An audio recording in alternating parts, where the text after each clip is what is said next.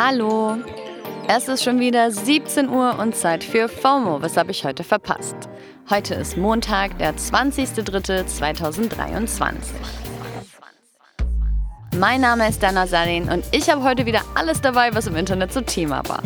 Heute geht es um einen neuen Pechvogel in der Sportwelt, Haftbefehl gegen einen Präsidenten und Transfeindlichkeit bei einer Influencerin.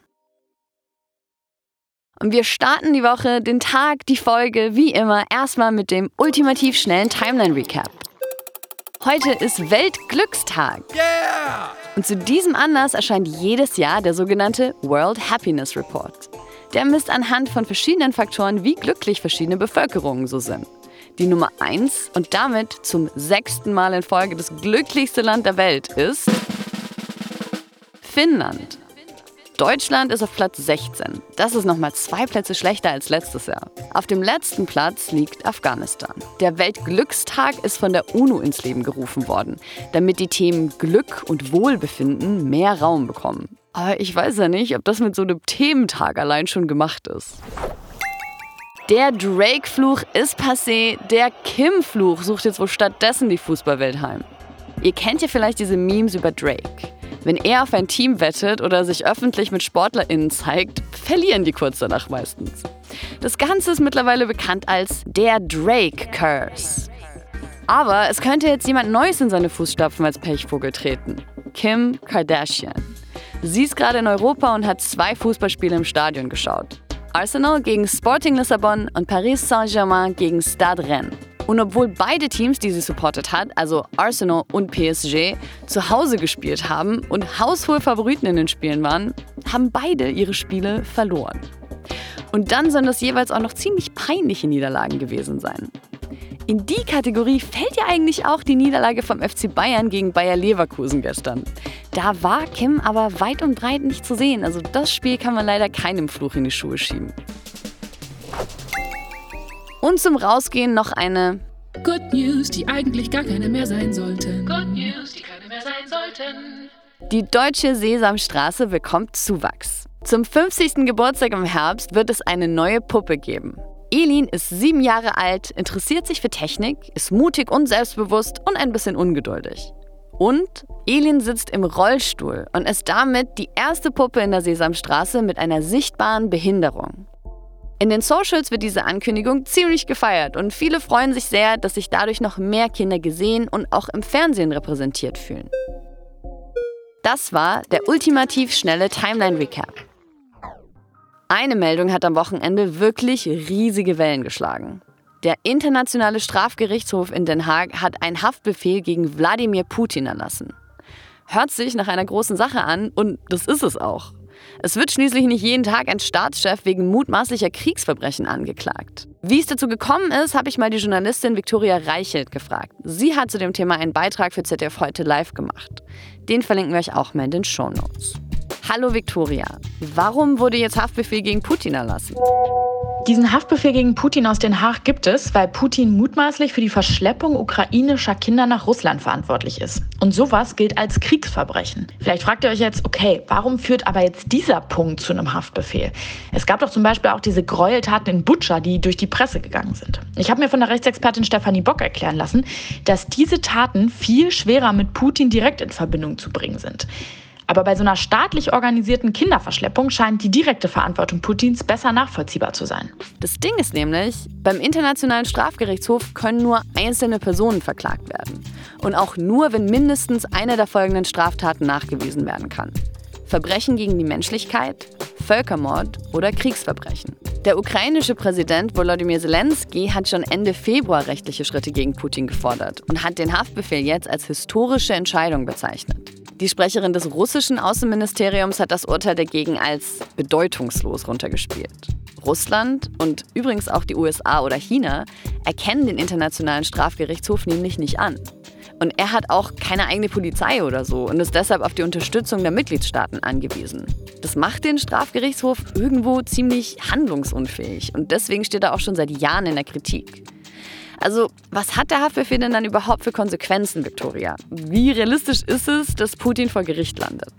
Russland erkennt diesen internationalen Strafgerichtshof gar nicht an. Also werden russische Behörden Putin auch nicht festnehmen. So eine Festnahme wäre also nur realistisch, wenn Putin Russland verlässt.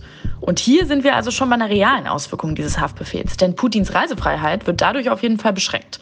Und natürlich hat dieser Haftbefehl auch eine große symbolische Wirkung, international und auch für die Ukraine. Denn der Haftbefehl zeigt ja, die Verbrechen in diesem russischen Angriffskrieg, die werden international gesehen und darauf wird reagiert. Danke, Viktoria.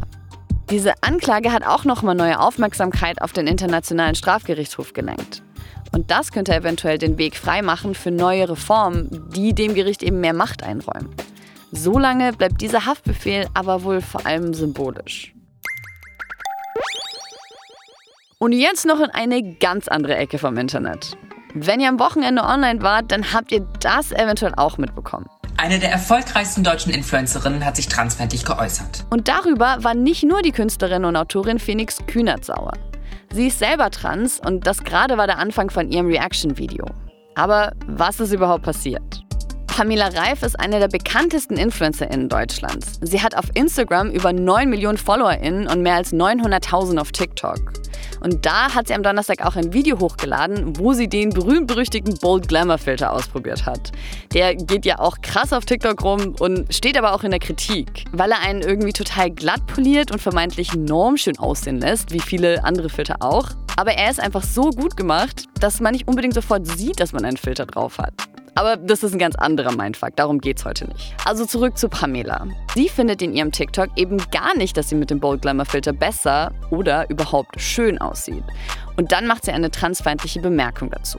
Zum einen benutzt sie ein transfeindliches Schimpfwort. Das spielen wir jetzt nicht ein, aber die Aussage ist quasi, dass sie findet, sie sieht mit dem Filter aus wie eine Transperson. Und dachte, ich mache das jetzt drauf und werde voll schön. Und für diese Aussage und das Schimpfwort hat sie richtig viel Backlash kassiert.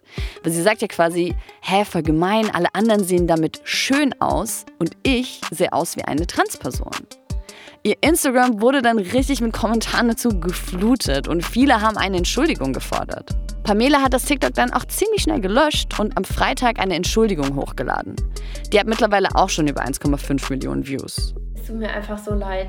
Und das, was ich gestern gesagt habe, das war so falsch und so dumm. Sie gibt auch zu, dass ihre Aussage transphob war, aber dass sie kein transphober Mensch im Herzen sei. An der Stelle vielleicht noch kurzer Einschub, dass man mittlerweile eigentlich auch nicht mehr von Transphobie oder Homophobie spricht. Weil eine Phobie ist eine Angststörung. Und das hat mit dem Hass und der Gewalt, der die queere Community ausgesetzt ist, nicht ganz so viel zu tun. Deswegen lieber Transfeindlichkeit. Also Pamela sagt eben, dass sie nichts gegen Transmenschen hat und dass sie mit ihrer Bemerkung auch keine komplette Menschengruppe als hässlich bezeichnen wollte. Aber was ihre Kritikerin Phoenix dazu zu sagen hatte, trifft es eigentlich total. Solange in deinem Kopf trans sein und hässlich sein und lächerlich aussehen eine Verbindung hat, ist da Transfeindlichkeit. In den Shitstorm haben sich aber auch einige mildere Stimmen gemischt. Pamelas Fans und Freundinnen haben sie natürlich verteidigt. Aber zum Beispiel auch YouTuberin Julina Mennen. Sie ist auch trans und hat auf Instagram ein Video dazu gepostet und in der Caption geschrieben, Lasst uns unsere Energie jetzt für ein positives Umdenken einsetzen und nicht um jemanden durch den Dreck zu ziehen. Also ja klar, einfach auf Leute losgehen hilft niemandem. Aber ich verstehe schon auch die Menschen, die enttäuscht darüber sind, dass Pamela sich nicht wirklich entschuldigt und Verantwortung übernommen hat. Pamela hat jetzt wohl versprochen, zusammen mit Jolina einen Livestream auf TikTok zu machen, um mehr über das Thema Trans aufzuklären. Und das wäre ja immerhin eine schöne Art und Weise, ihre krasse Reichweite zu nutzen. Das war's für heute mit FOMO und wir hören uns morgen wieder hier auf Spotify. Feels und Feedback zur Folge gehen wie immer an FOMO at spotify.com. FOMO ist eine Produktion von Spotify Studios in Zusammenarbeit mit ACB Stories. Tschüss!